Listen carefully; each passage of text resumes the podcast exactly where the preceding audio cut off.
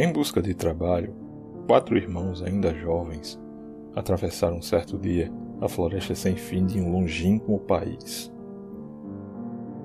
Três desses irmãos haviam estudado com sábios faquires a magia, a alquimia e a misteriosa cabala.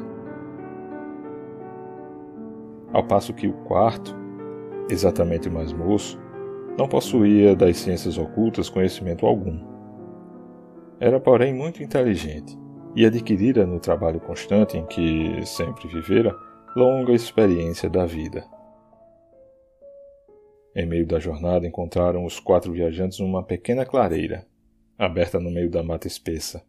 No chão, já seca e cheia de terra, avistaram a alçada branca de um leão.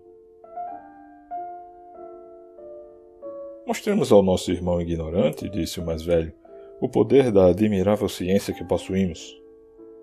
Eu, por minha parte, graças a uma frase mágica que conheço, vou fazer com que esses ossos que aí estão espalhados se juntem novamente, formando o esqueleto perfeito de um leão.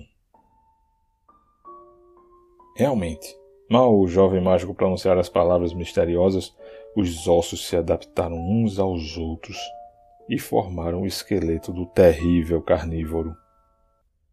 Quanto a mim, declarou o segundo, graças a uma fórmula mágica aprendida com um douto sacerdote, sou capaz de fazer reaparecer os músculos, a carne, o sangue, a pele e todos os demais órgãos necessários à reconstrução do animal.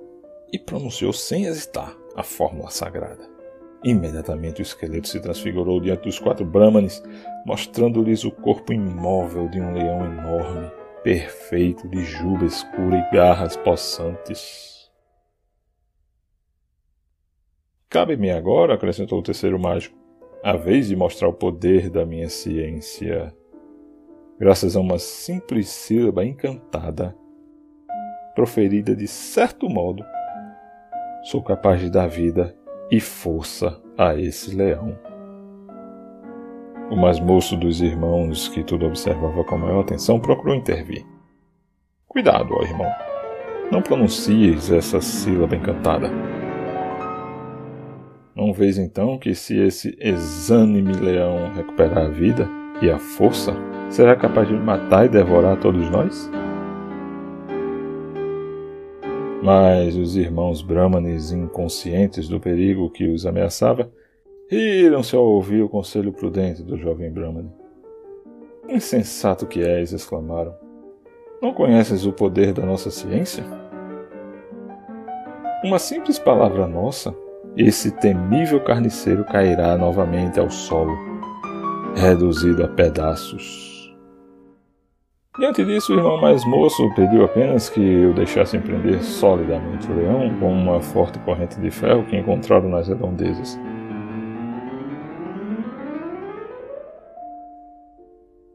Os irmãos sábios consentiram. O leão, ainda inanimado, foi então cuidadosamente preso a uma árvore.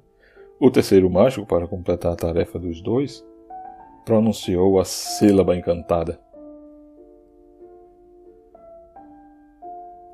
A fera ergueu-se, sacudiu a juba farta e abriu os grandes olhos brilhantes. Rugiu depois um rugido cavernoso e por várias vezes procurou soltar-se da corrente que o prendia, tentando investir, horrendo e ameaçador contra os quatro brahmanes. Irmãos! exclamou muito assustado o mais velho dos sábios. Não sei como poderei matar esse leão. Não me lembro mais da frase mágica. A mim também não ocorre, ajuntou o trêmulo segundo, a palavra mágica e fulminante. Nada posso também fazer, murmurou pálido de pavor o terceiro Brahmane.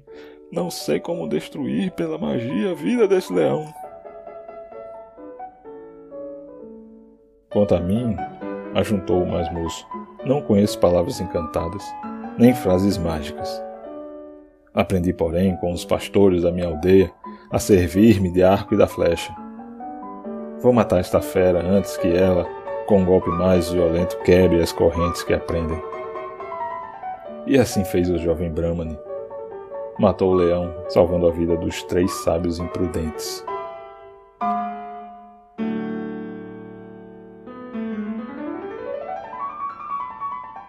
E no livro da verdadeira ciência encontra-se exarada essa grande verdade.